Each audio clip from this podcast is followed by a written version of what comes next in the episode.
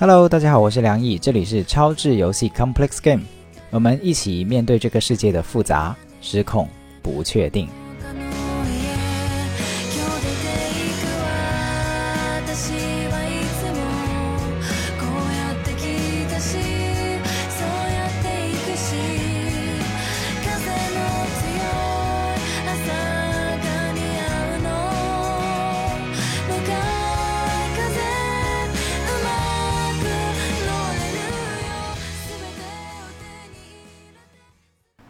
大家好，我们这一期呢又迎来了委员长，先欢迎。Hello，大家好，我是委员长。我们其实这次是一直在聊一个关于学习的话题，然后聊着聊着就感觉很有意思，然后就想啊把这个录成节目哈，跟大家去也等于探讨一下，因为最近可能很多朋友会在考公啊、考研啊等等的路上，或许也会有共鸣哈。就是刚刚吃饭的时候。你不是问了我一个问题嘛？对，对你很喜欢种花。对对对对对。然后我看着你种花种得很开心，就问了一个问题，就说：哎，你有没有想过去念一个跟植物相关的专业，去学习，去进阶学习，这样子，就等于是去进修这样子。啊，对，我觉得我当时就是，其实也就是十分钟之前的回答，还蛮蛮想要分享出来的。呃，我觉得我不想。嗯哼。刚刚我第一下意识的回答是，我会觉得我现在不是没有学习，嗯，但是我想要的不是那种我需要了我再去学习的那种状态，而不是我很系统的学习了很多东西回来，然后再带入到我需要的地方。呃，其实就像我刚刚跟你解释的，其实我一直有学习的。你会看，呃，我一开始是种月季绣球嘛，就是在室外的，因为今年夏天很热，我已经进阶到了室内植物热植的这一个范畴了。嗯，然后你就会发现，其实它们的养护是有很大的不一样的。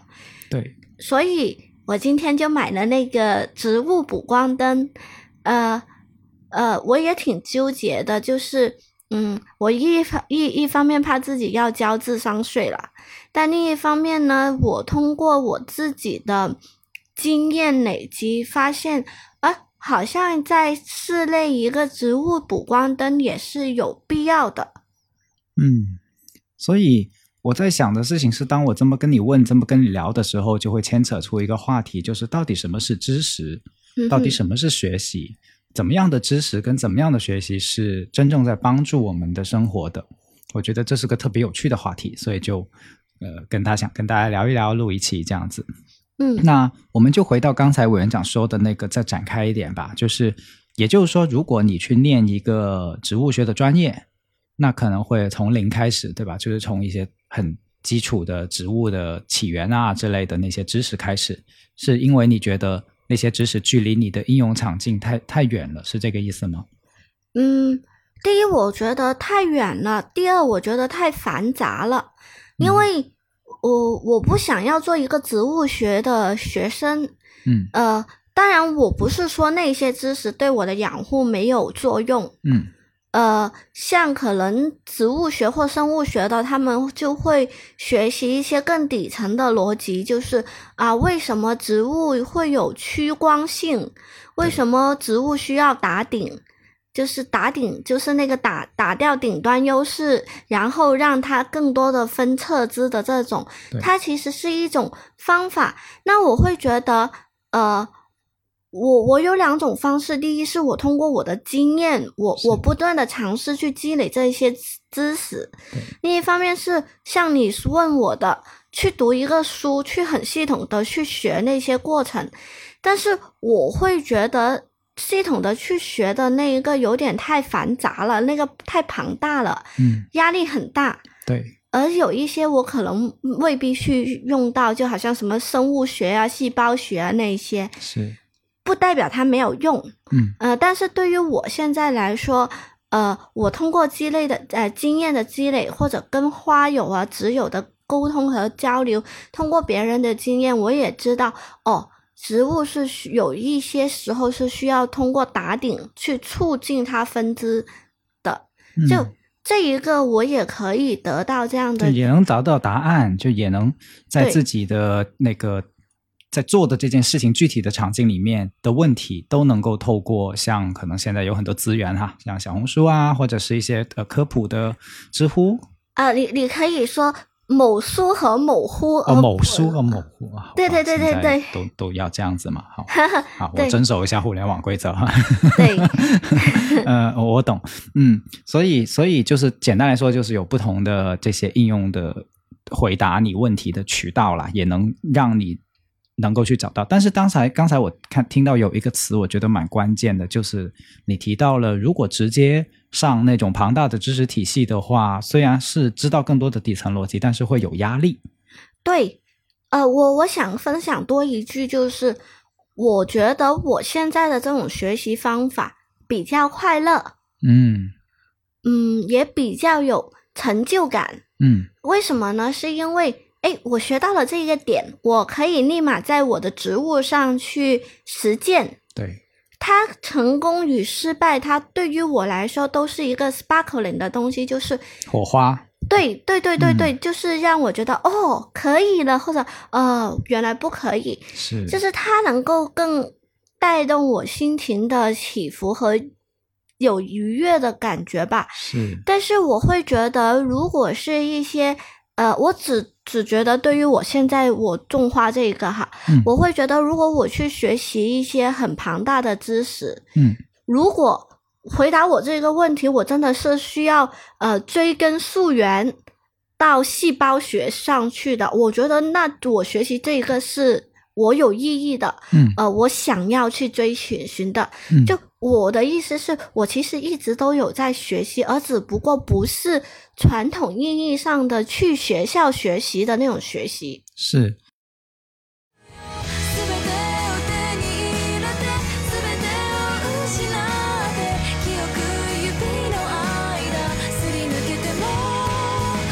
所以这也是我觉得很感兴趣的一个话题，因为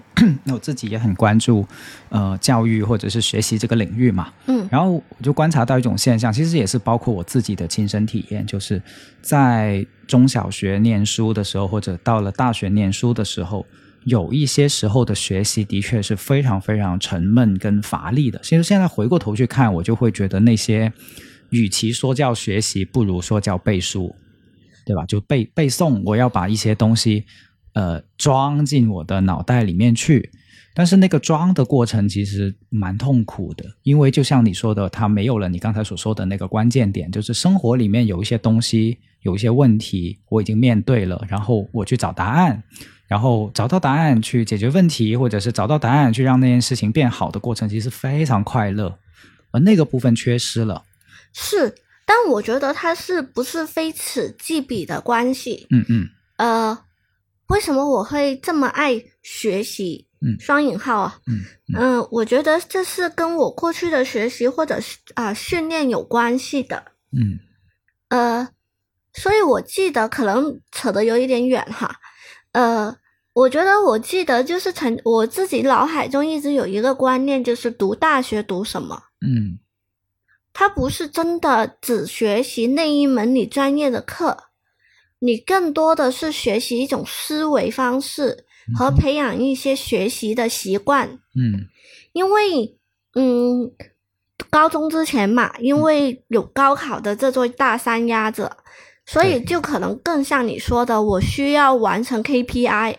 读完这么多的书啊，考到这么高的分数，这些分数才可以。对。我会觉得，在呃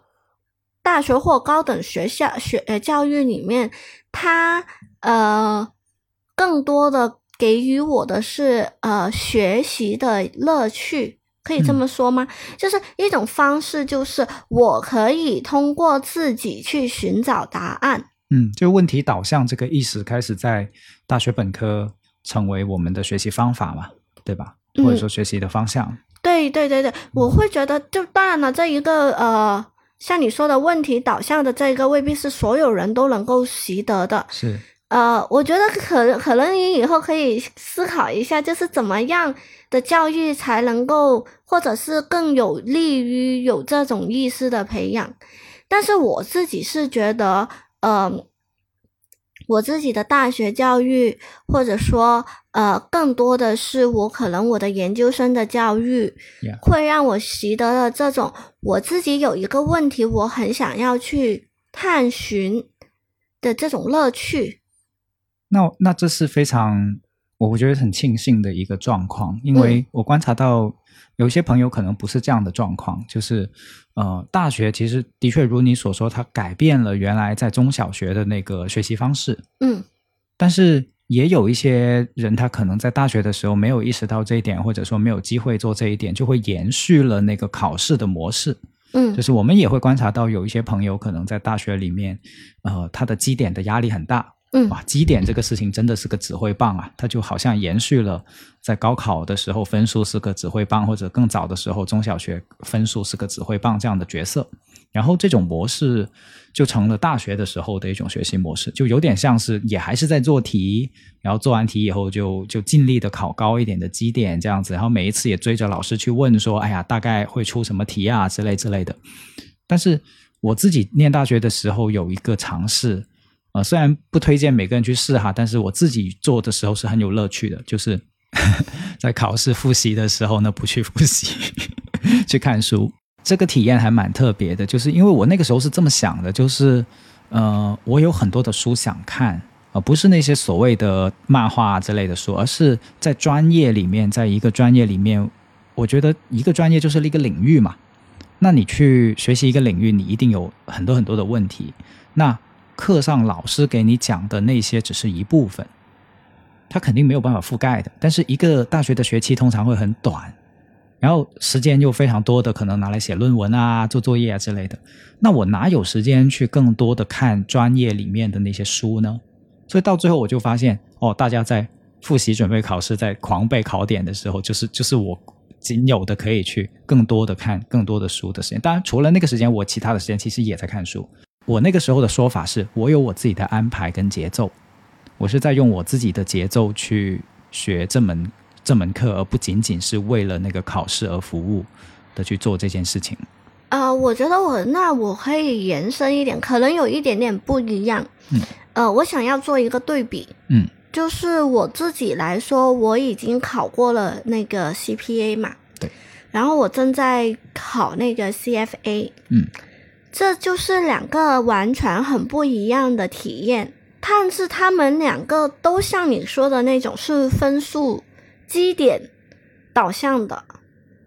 对吧？对对是啊。呃，但是但是我觉得，呃，追求分数不是不是原罪，你知道吧？OK。呃。我觉得很好啊，我们这个节目就是想打破这种二元对立的思维啊。这个委员长帮我们做这件事情，谢谢谢谢谢谢，继续没有，我是觉得是这样子的，因为像我我我是那种，呃，嗯，你说吧，让我。呃，自主学习，那我肯定是我想学，但是我没有那个动力，或者是以为你想说彻底放飞。呃，也也没有，就所以很纠结，在想要放飞和想要学习中间来回拉锯，所以我会觉得，呃，CFA 是我自己主动报名的。为什么我会报名？是因为我觉得有一个考试的这个框架，它不让不会让我放飞的太自，就不会自我放飞的太远。哦，我懂了，就像是你让我去四川旅行，我也不知道玩什么，那有个旅行团带着就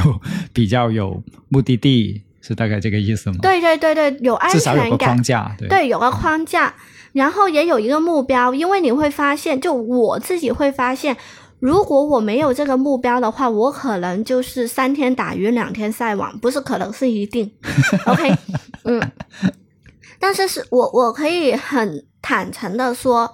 呃，虽然 CFA 是我自己选择的，CPA 也是我自己选择的，但是他们两个给我的感觉非常的不一样。嗯呃，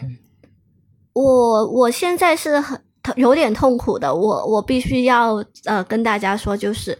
呃，我是十一月份考试，对，但是我现在还有六门课没有看，只剩下五十七天了。我然后我今晚还要花一个小时来录这个播客，但是我我真的有话想要说，呃，就是因为考呃复习 CFA 的这个过程很痛苦，嗯。我有很多就是不懂的，或者是觉得很困难的，嗯。然后还有做题上看完书、看完视频以后还是不会的那种很挫败、很 frustrate 的那种感觉，嗯，就是那个心很躁动。我能感受到。但是你说我我我在三四年前考 C CPA 的时候，CPA 不比 CFA 简单，对。呃，它也挺难的，呃，他他也有不懂的时候，对，呃，也有我自己的弱项，但是我觉得 CPA 他给我的更多的不是折磨，不是 torture，是比较正向的。我觉得最大的最大对于我自己不一样的地方是，CPA 是我很想要学好它，因为我每学完一门课，它在我的日常生活中，在我的工作中，我都能解决到问题。嗯而且 C CPA 它就像是教会了我一个解答问题的方法，就像我们税务的那一些，我不可能把税法都背下来的，但是学完 CPA 以后，我会知道啊，我在真实生活中面对这样的客人，他提出的这样的情况，我去哪里找答案？我怎么解读这个答案？我可以怎么样去服务到我自己和我的工作？就是它夯实了你的一些底层逻辑跟专业性的最核心的部分被搭建起来了。是的，是的，是的，就是 CPA 它我也要背书啊，我我每天可能学习个五六小时，而且是工作的途中，但是我每一天都会觉得我就像一个海绵，我不停的在吸收新的知识，我觉得很充实，而那些海绵我又可以输送出来的那种喜悦的感觉。嗯那为什么同样是我自己选择的 CFA 没有？我觉得有一种原因是因为他脱离我真实的情况太远了，他的那些知识点，我在我脑海中形成不了一个网络，形成不了一个体系。他虽然给了我一个框架，但是我串联不起来，所以我就很痛苦的在学一坨一坨一坨的东西嗯，它凝结不起来。嗯，我们说知识是一些呃道理跟理论跟说法，它没有如果没有现实的对应物去跟它一一对应的话，就就会出现你刚才说的这种情况，对吗？我想起了一个我们我们中国中文真的是博大精深，融会贯通。我、哦我我融会贯通不了，所以 对于我来说，它就是很零散，很多个我需要记住的东西。嗯是，但是当当我学 CPA 的时候，不是我就像有一条脉络，就像我有一条树根，我可以把所有的东西都吸取，都串联起来，是，而且它让我会觉得啊，学习是很快乐的。是。其实就像我那个植物一样嘛，你让我想到了“活学活用”这个词，所以其实，呃，那个那个关键可能不在于它到底是学院派的知识，还是说是呃某红书、某知乎的实实用性的知识，它它的决决定性分别不一定在这个地方，而在于就像委员长刚才提的那个自己的案例，CPA 的部分跟他的工作能够一一对应，构成一个知识网络，跟应用活学活用的融会贯通的网络。但相对来说，另一个 CFA 给到他的比较困难，因为工作中对应的相对少，对吧？就是经验上的对应跟理论上的对应会更少。而且呃，CFA 因为它一级考试，它的面比较广，对，就是它像一盆散沙，它什么都有一点，而就它铺铺的网比较大，对吧？对铺的网比较大。对铺铺的网比较大，它有一点像是通识教育。哦，呃，但是对于通识教育来说，在没有老师、没有人一起的时候，对，你自己又有这一个考试的压力的时候，对于我来说，我觉得好痛苦啊！是。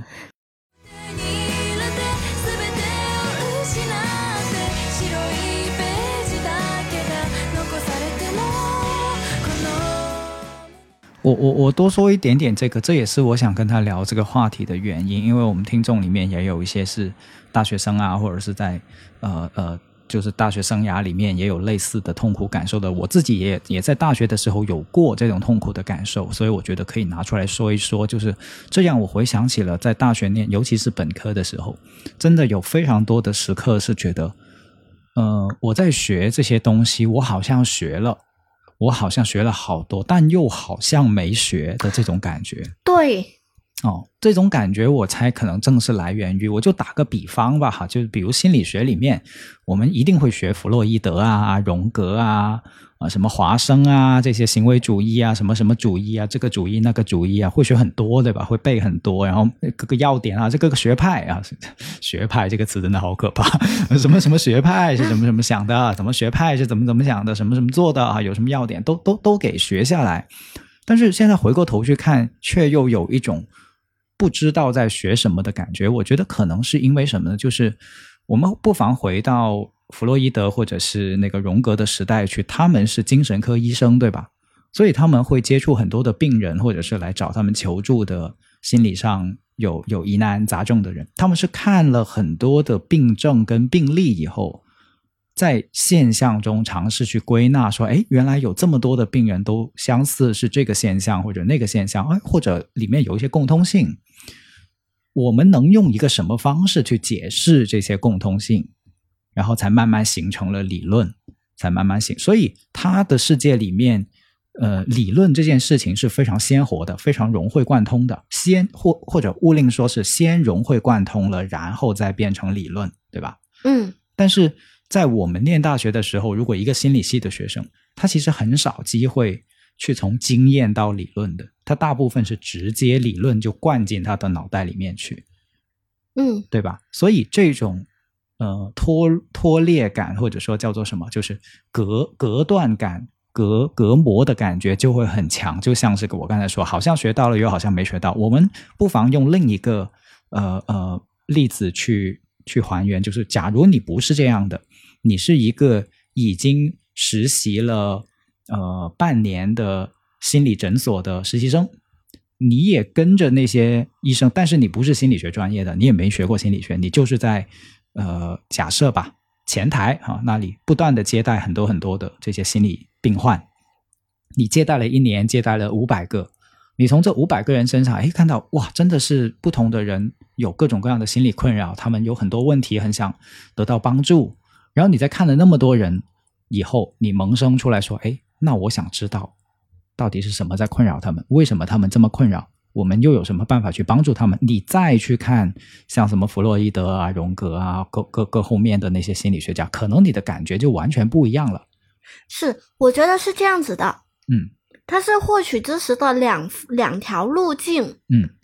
没有优劣的。嗯我突然间想到了这一点，就是我当然站在很痛苦、很纠结了，真的很痛苦。但是我会觉得坦，白讲，我作为先生陪着他，这个看着他痛苦也不好受哈、所以其实今天我是很欣慰的，刚刚才告诉我了，他痛并有快乐的那个部分，其实很难得的。我要谢谢这个录节目的过程。好，继续。我觉得是这样子的。我突然间有一点点释怀，或者我很想要 argue 一下，我就我想要辩驳一下，就是，嗯，你刚刚的那那个例子是一个前台的人，他他不是实习医生呐、对，你不可能让一个没有这个专业背景的人成为一个实习医生，然后去去去去去去救治或者接触病人，这是对病人不负责任的。对，所以我会觉得，就像我 C CFA，我不可能一个什么知识理论什么都不知道的一个人，然后就说我去教你怎么指导你怎么去投资，或者是怎么怎么样，就那叫做一本正经胡说八道嘛。对，呃，我觉得其实是学习获取知识的两个不同的路径，对，他们没有优劣，但是我们可以呃都看到他们。是，一个是我带着一个问题，我想要探呃探寻这些答案，嗯。而而我们的呃大学教育啊或者什么，它是是因为我们在还没有知道自己有什么问题的时候，他先告诉你现在世界上有这些东西，对，我我觉得，我觉得是这样子的。我为什么一开始会分享说，我觉得大学就是一个呃学习怎么样学习的过程，嗯是因为你有了那个过程，你才会萌生或者有那个能力去提问。对，你什么都不知道一张白纸的时候，你不会提问的，因为你压根儿没有问题。是所以我会觉得，就是以前的那些学习积累，呃，给了我去提问的空间，就是问为什么。以前不是嘛，十万个为什么？嗯对的，对，我觉得其实我突然间想要为学院派或者是就是学校的那种学习呃辩驳一下，我会觉得其实他们也是这呃有意义的，他们其只是其中一条路径而已。我觉得最重要的是不要止于这种学习的方式，是是我今天想要分享的观点。对，所以我我觉得你说的对。现在你也你也让我想起来一些，就是这种学院派的学习非常美好的部分。举个例子，在念大学之前，我真的不知道什么叫哲学，啊，甚至我的哲学是被我的高中政治老师有点玩坏了啊！我不想点他的名字，但是我觉得好老师跟平庸的老师对一个学生的影响真的可以是天差地别啊。然后我到了大学的时候，才透过一个很好很好的老师，然后获得了对哲学的体系化的兴趣跟了解。我真的想说，那个是兴趣，就是他透过非常好的教学，带动了你产生对这个知识的兴趣，产生了对这个门类的的东西的兴趣。而这种兴趣，它是透过学院派的学习去去发生出来的。哦，所以这个是你讲的那个方向。然后，呃，我我也非常同意，就是呃，学院派的理论的学习跟从经验、从生活到知识，这是进入学习的两条路，同样重要的两条路，甚至你可以把它看作有点像双子星一样的，就是相互呃良性的状态是相互加强，或者说相互给养分，就嗯彼此、彼此都在滋养，就是你的知识可以打开到你去接触更多的现实，然后你的现实实践又浇灌你去了解更多的问题知识，这是最理想的状况。嗯，那与之相对应的一个状况是，也是我觉得很可惜的。呃，有非常多的朋友，可能包括我自己在，在早年也经历经验过的一些状况，就是这两个部分是脱裂的，或者说，呃，个有有很大的缺失了的，尤其是缺失了现实生活的那个部分。所以我有一次很有趣，就是我现在等于是从事心理学这个这个领域的工作嘛。然后有一次我带工作坊的时候，带完了，然后有一个朋友，他是一个心理学的博士，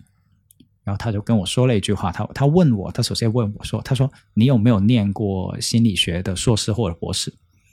其实那一瞬间我是有点怂的，因为 一个心理学的博士问了我这样的一个问题，我不知道他意图是什么，我我就怂了一下，但是我还是实话实说，我说没有。然后他意味深长的说了一句话，我至今都记得，他说还好没有。对，但但但但是但是这句话里面的意味深长，他后来跟我解释了，也也跟我讨很多探讨，就是说，呃，他自己经历心理学的这种学院派的学习，到了博士的程度，但是他越学越感觉有一个部分是跟现实就是脱离的，他恰恰就是因为不满足于这个部分，所以来工作坊，去各种各样的工作坊去体验。然后他在我这里体验到了他在学院的学习里面没有的一个很重要的部分，或者说我自己保持着的那个部分。然后我就我就感觉到了很大的鼓舞跟欣赏，坦白讲，真的是很鼓舞，就是自己的一部分，呃，被看见了。这一部分是什么呢？就是我透过跟人的接触，去建立连接感。就是其实这个是心理学习或者教学里面，到最后很想给到咨询师或者很想给到真正学这个专业的同学的一种能力。但是这种能力其实很难在与世隔绝的方式，仅仅透过看书去习得，所以以至于产生出一些现象，就是有些人我也听过哈，当然我我不是针对哪一个人，算是一种客户反馈，就是呃他说，诶，有些咨询师我我见了他，他很快的就想给我建议，但是他完全不顾我的感受，这样子，我觉得不是那个咨询师不专业，而是有些部分缺失了。那个与人接触的时候，那个感觉到对方感受的那个部分，连接的那个基本连接的那个部分被跳过了，而这个跳过不完全是他本身的专业训练不够，而是那个在学院的环境里面，这个部分因为过于强调知识或者过于强调分析、过于强调理论的部分，他被局限住了，他没有看见这个部分。所以我我的意思是我并不是标榜说，哎呀，这个要要完全经验派什么的，而是说这个是很重要的补充，就是学习不要忘记了，它最终是从呃生活是有很大很大的关系的，跟你要面对的那个人本身是有很大很大的关系，尤其是面向人的学科更是如此，就是教育学呃更是如此，就很容易出现这种到最后忘了人的情况。所以给我很大的触动，也是很给我很大的鼓舞，就是呃，文凭可能不是唯一的知识的标记，对吧？如果从这个角度来讲的话，就是我们在生活中也会积累非常多的，比如像比如像你，虽然你可能不是植物学的的的嘟嘟嘟的，但是你可能积累出来非常多对于现在你所面对的植物的这些感觉，不妨称之为知识 啊。你你是会积累下来的，虽然没有人给你颁一个文凭或者给你给你一些学分，但是它它是在的，它存在的。对，然后然后我再想起来一个事情，就是最近看一本书嘛，然后里面他引用了维特根斯坦的一句话，我觉得很有意思。他说，也是维特根斯坦说，不是我说哈。维特根斯坦说，其实有一个问题非常重要，就是我们要想一想，到底我们是在用尺子来量桌子，还是在用桌子来量尺子？这个问题的重要性是在于，我觉得这句话很妙，它让当它放进我们今天的这个话题的时候，它其实是在问一个问题，就是学习为了什么，以及怎么去学，到底是用尺子来量桌子，还是在用桌子来量尺子？我们对底到底最后是想要一个桌子，还是想要一个尺子？そう問い詰めて大切な人困らせた日壊した夢か我真的好奇，就是我我也想知道， 会不会有一天你会不满足于某书某乎的这种学习方式，然后呃再往前走一步，会会有想象过吗？还是说没有想象过？嗯，我觉得就像我最近的回答，有也可以说没有，因为你这个问题让我感觉到有指的指向性。嗯什么叫往前一步？我觉得我就一直在前进啊。然后呃，我觉得是我是一个其实不太爱看书的人。对，就是如果你说你让我看书去学习，就我们其实也有很多人去总结归纳了自己种花的一些经验，然后集结成书的。嗯呃，但是如果你所指代的往前一步是看书呀、学习呀，呃，像学院派那些，那我没有。嗯但是我有没有想继续学习？那肯定必须得有的，而我也一直进行着。你看，从我刚开始入入坑的绣球，我学习了绣球，在我们呃佛山或者是广东地带，到我这一个小环境，对吧？然后我学习了绣球的养护，然后我又学习了月季的养护，嗯我跟着一年四季不同的品种、不同的就是气呃气候的几步伐，我就走过了绣球坑、月季坑啊、草花坑。草花就是什么角堇啊，呃，就是那种一年生的那种。然后呃，我又走过了呃蔬果，像无花果啊、草莓啊。啊，柠檬啊，然后又走到了种球，像什么朱顶红啊，呃，酢浆草啊，啊对吧？然后到最后，今年夏天我走入了这一个呃绿植的这一个坑，那都是坑啊！你让我想到了一个朋友说，所谓专业就是把一个领域里面的坑都掉一遍。对，哎，我觉得这很对。你看，所以在这个维度上，我觉得我一直都在前进啊。是，是所以我是有也没有，因为我通过一年四季不同的，然后我都去尝试了，我积累了新的经验，然后我今年呃，今年是我第二年开始尝试种种球嘛，对，呃，还有草花。那我经历了去年的一些经验了以后，我就筛选了第一，我个人喜欢喜爱的；第二，适合我这个环境和我自己的经历的。那我就筛选出两三种我今年想要继续养的。然后，另外，我比去年刚开始种花的时候又精进了多一门，就是景的搭配。嗯就是啊，我是怎么样要高低错落的，啊，我要怎么样去搭配这一个呃意境？当然了，未必像人家那种园艺设计的那样子，嗯但是我我我是有慢慢的去涉及更多的它相关联的那个地方。我我我知道了，有点像是打游戏，嗯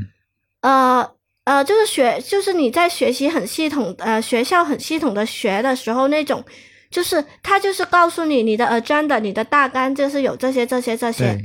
打游戏不是的，开地图，嗯，我开完了一个地图，我原地不动吗？不是的，我会往前走嘛，我就开新的地图嘛。嗯，那对于我来说，有一种哦，我想到了冒险，这 adventure 的那种感觉，就是就是不停的去去开拓新的领域，嗯，这个心态好棒，我很欣赏。然后我会觉得，呃，某一天我开的这一些地图，它可能就是会贯通起来。是是，可能某一天我会自己出一本书，Who knows, 对 right？，Who knows, right？就我我我很开心你把这个讲出来耶，其实，因为我也在反思我刚才为什么会那样问，以及我觉得你指出来的特别棒，就是指出来了说，那为什么你会觉得呃所谓的理论化学习是往前一步呢？虽然我完不一定有那个意思啊，但是你指出来的时候，我脑袋里面叮了一下，就是我也在问我自己，就是为什么我会那样问？我在我在想，我突然间问了一个很俗的问题，而这个很俗的问题它是有渊源的。这个很俗的问题的渊源，可能就是现在我们互联网上面看着某个人懂某样东西，就会开始问他：“哎呀，你是不是想做一个什么什么博主啊？啊，是不是想呃出书啊，或者说是更体系化啊之类的？”然后我就在尝试在想，这种更加体系化的想法，它来源于哪里？第一，可能真的是我们这种呃浮躁的商业社会的 的驱动哈，就是看见一个人懂什么就开始问他，类似于要你要不要拿它去赚钱啊这种很俗的想法。但更深的一个渊源，可能是来源于一个呃在知识领域里面叫做呃，我觉得是可以被称之为生产性的本能，就是问，哎，你这个东西有用。那要不要把它造出来，去去服务更多的人，或者说把它生产出来，就像是种粮食一样的，就是把它种出来，去去变成一个呃惠泽性的东西。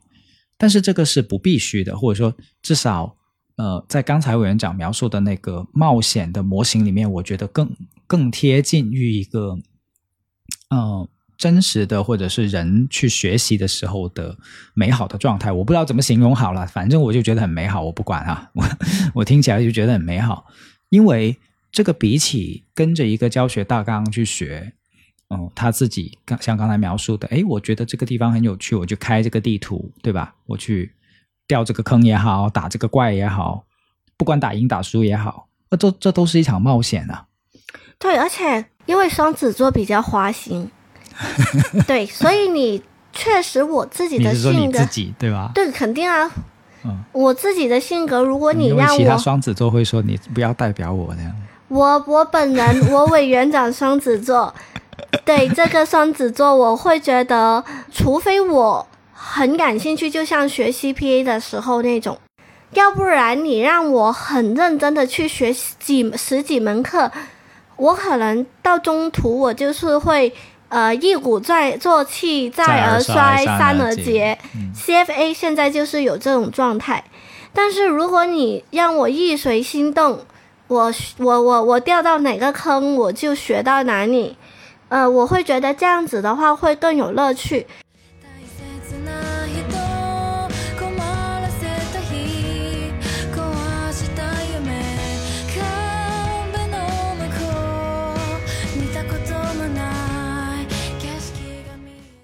然后像你刚刚说的，呃，因为你其实也有问过我嘛，也有很多人就是因为我自己有个公众号，好，我不是想要宣传，因为我其实，也我们会把委员长的公众号放在收 note，大家放心，哈 哈哈欢迎大家去围观，哈哈哈。没有没有没有，是因为我其实觉得我现在的阶段，我更加去享受冒险的这个阶段。我觉得我还没有到，呃，虽然我也想要分享，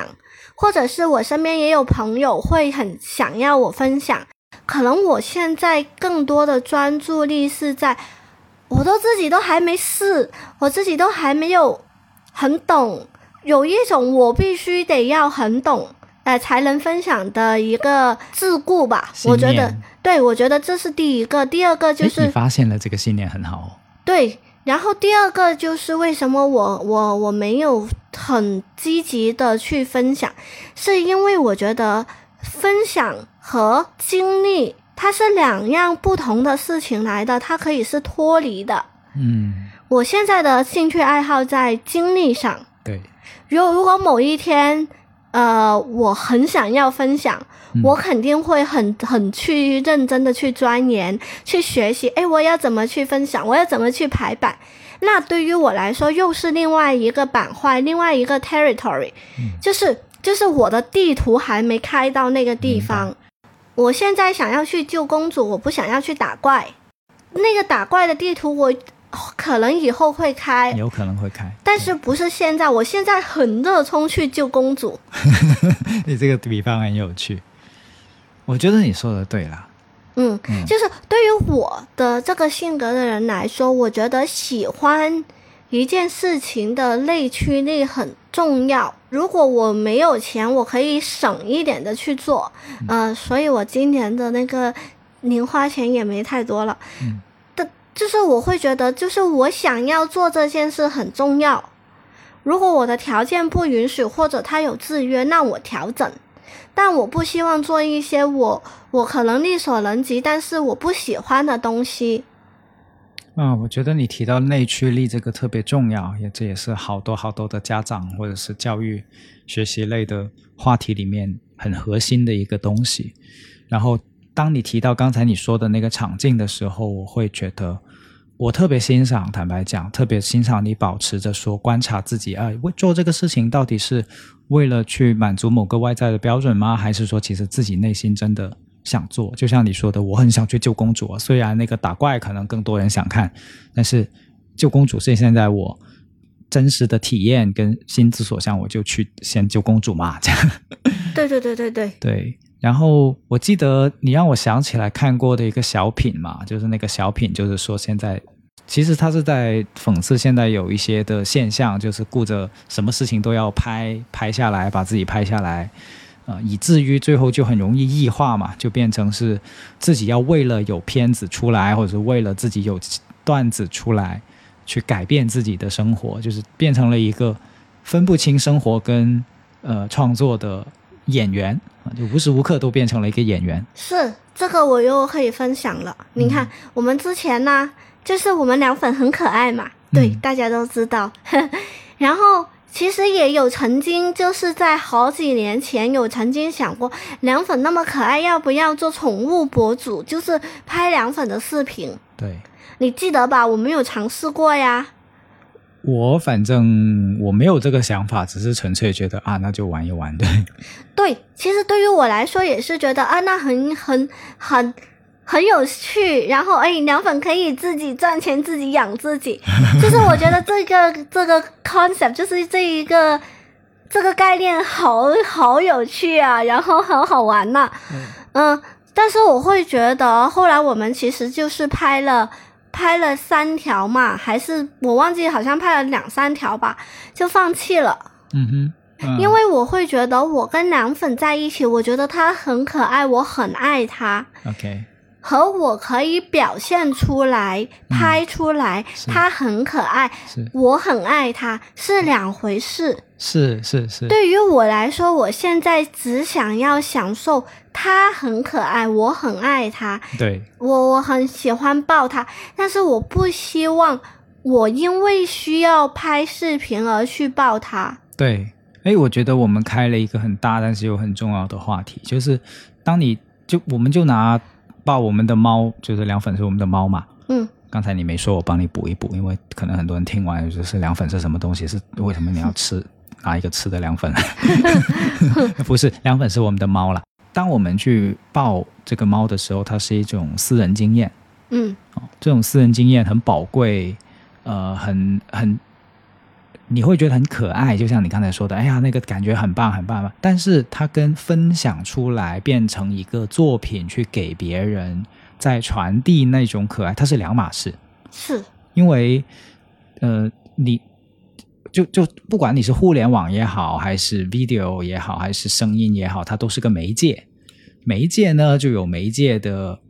以及平台的生态，对吧？嗯然后包括现在的一些剪辑的手法啊，等等等等的，就是是那些东西综合起来成为了一个作品，让第三方在看的时候形成一个感觉。那那个部分跟最初的那个自己的体验其实是不太不太是同一回事。是我只是想要单纯的爱我的凉粉，抱我的凉粉，听我的凉粉对。然后我觉得我还没有那种动力去把它画呃变成一个作品。嗯，好了，我又来这个超越二元对立了。但是与之同时，又有另一个观点，我也分享出来，就是也有有些朋友会是这么想的，就是有的时候分享也是促进学习的一个过程。就像我有朋友他提到的说，哦，我知道我自己，就像回也回应你刚才说的那一点，就觉得哦，我还不够好，所以我不不能去做这个分享，或者不不敢去做这个分享。那有另一些人的想法，他反过来，他会觉得，哎，输出是最好的输入，就是教是最好的老师，他就用这个给别人分享这个东西来带动他的学习。你明白我意思吗？我明白呀、我没有否认这种事情、是啊。是是是是，所以我就把这个角度也补充出来，就是嗯我们并不是说，呃，分享这个动作一定会妨碍了那个体验本身。哦，那必须的。我以前我读，哎，我又想要来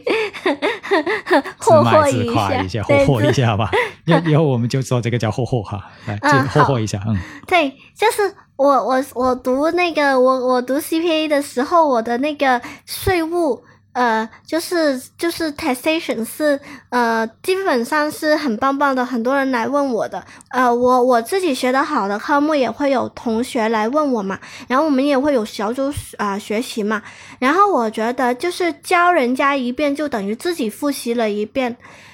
那是因为我很喜欢这个东西，所以我愿意一遍一遍一遍的去温故、去说、去学习、去接触。如果我不想的，我会觉得你让我看一遍，我都好难呐、就你能理解我的意思吧？我能理解，所以也还是很看那个热诚热诚的程度的。反正对于我本人来说，我觉得爱好、喜欢是内驱。嗯，爱好喜欢是内驱。对呃，我觉得就像是爱的语言一样，每个人都有自己的内驱性。对，我觉得不一定说我的就是呃普世的，就是你可以有你自己内驱的。嗯，我觉得分享和我也不是说不分享，只是对于我自己的这个这个阶段，我先想说我自己爱好这个事情。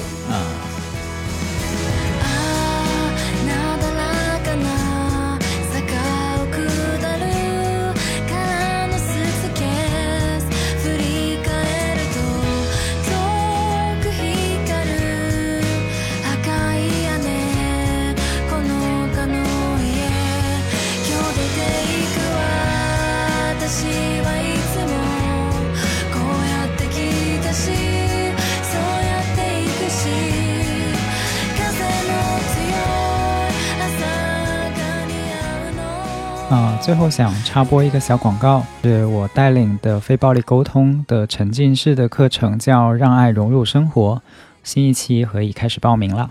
啊，这是一个从二零一八年开始就不断打磨的学习非暴力沟通的课程。那它有一些特点的，我觉得挺值得说一说，就是它不仅关注技术跟技巧，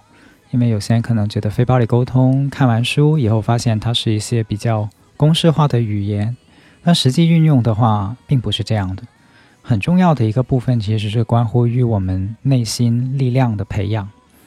我觉得，尤其是面对越来越动荡的一个外部环境跟信息环境，人与人之间的这种冲突，以及很难获得被理解的感觉，可能会越来越强烈。那这个时候，我们的内在世界、我们的内在力量的培养跟培育，就显得特别重要。所以这门课其实是透过非暴力沟通去找到一些路径，让我们能够科学的去培养我们的内在力量，嗯、科学的方式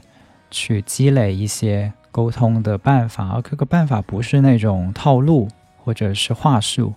而是当我们的内在改变了，对事情的看的角度完全转化过来了以后，发自内心的一些沟通。一个人的内在力量不一样了，沟通就不一样了。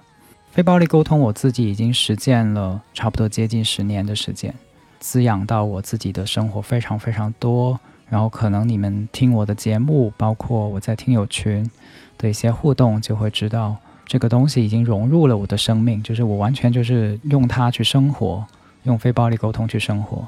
所以你也可以说，这是一门用我的所有的生命经验来去带领的课程。呃，希望更多的人能够享受到，我觉得是一种享受，就是当我们能够活在与任何人产生连接，然后没有敌意。没有被愤怒不断的去消耗这样的一种生活里面的时候的那种平静、力量，以及与人之间的关系，都是享受来的。所以我特别想把这种享受也带给大家。它会循环开设的哈，但是每年的量可能也不会很大，就是可能因为我有的是线上跟线下，我要搭配着去呃带领。去年，比如说去年二零二一年，可能只有两两个班哈，能带两个班，然后中间会呃间隔的去带领线下的工作坊。那今年疫情的关系，所以线下暂时没有办法开展，所以基本上线上的会多做一点哈，但是也不会多到很离谱，可能最多就四四个班。所以我必须承认，这个班有一些局限性，就是人数的局限性。